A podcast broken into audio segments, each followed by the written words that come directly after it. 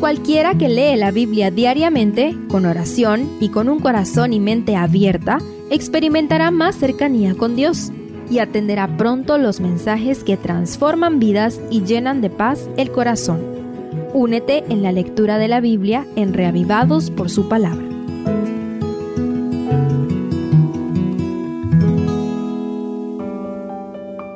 Segundo de Crónicas 35 el capítulo anterior introdujo la gran obra de reavivamiento y reforma que dirigió el rey Josías desde el inicio de su reinado con apenas ocho años de edad. Hoy conoceremos el desenlace de esta historia. Este capítulo inicia diciendo, Josías celebró la Pascua a Jehová en Jerusalén. Lo que debería haber sido una fiesta anual celebrada con regularidad resultó ser motivo de mención honorífica bajo la administración de pocos reyes. La Pascua debía recordar al pueblo de Israel la milagrosa liberación de la esclavitud egipcia de la que habían sido objeto por la gracia de Dios. Por otro lado, el sacrificio pascual era una prefiguración del grandioso sacrificio del cielo en Cristo y de la gran liberación de la esclavitud del pecado obrada en favor de la humanidad por pura gracia. Dejar de recordar constantemente estas profundas verdades espirituales fue desalentando la fe del pueblo de Dios, fue ocasionando el olvido de la salvación de Jehová Gracias a Dios que Josías hizo recordar a todo su reino que Jehová es Salvador, que solamente en Él hay verdadera libertad. ¿Cada cuánto recuerdas tú lo mismo? ¿Participaste de la última Santa Cena en tu congregación para agradecer a Dios por el sacrificio de Cristo? Esta magna celebración de la Pascua se llevó a cabo en gran medida gracias a la generosidad del rey Josías, pues el verso 7 dice que él donó la mayor parte de los sacrificios ofrecidos. La ley decía que cada familia debía hacer provisión del Cordero Pascual con anticipación, pero Josías no solo derribó los altares idolátricos, reparó el templo y llamó al pueblo a renovar el pacto con Dios. El rey también se regocijó en proveer generosamente para la celebración de la Pascua. El otro detalle que se ve claramente en este pasaje es que los servicios sacerdotales y los turnos de los cantores y porteros, es decir, todo el servicio del santuario fue restituido al perfecto orden establecido por el rey David. El rey volvió a organizar a todos los levitas y sacerdotes para que se restablecieran todos los servicios del santuario, por tanto tiempo abandonados.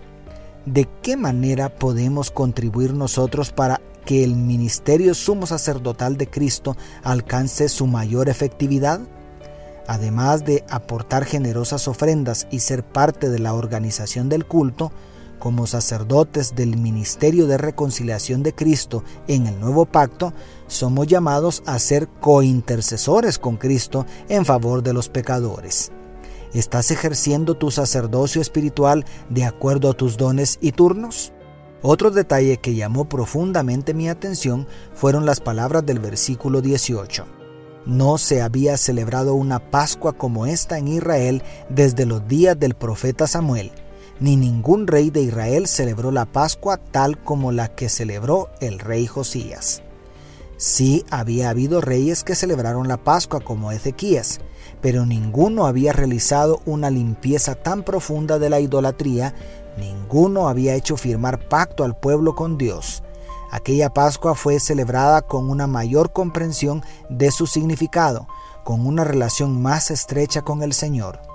No son las formas del culto, sino el corazón de los adoradores, la actitud de entrega total, lo que hace que los servicios religiosos sean algo significativo. ¿Estás participando de los cultos con esa dimensión profunda? Por último, es triste el final de Josías, quien evidentemente por orgullo no quiso regresar a casa con todo su ejército después de comprobar que el faraón Necao no venía a pelear contra Judá. No consultó a Dios antes de salir a esa batalla y tampoco consultó al recibir la respuesta inspirada por Dios del labio del rey de Egipto. Sencillamente actuó por impulso y eso le costó la vida y evitó que la profecía de tener una muerte tranquila antes de la devastación de Judá se cumpliera. Además, el resto de la historia de Crónicas parece indicar que no dedicó tiempo para preparar a un sucesor que continuara con la hermosa obra que él había iniciado. ¿Estamos consultando a Dios antes de salir a la batalla diaria? ¿Estamos haciendo discípulos para que nos releven y terminen la obra si Cristo no ha venido?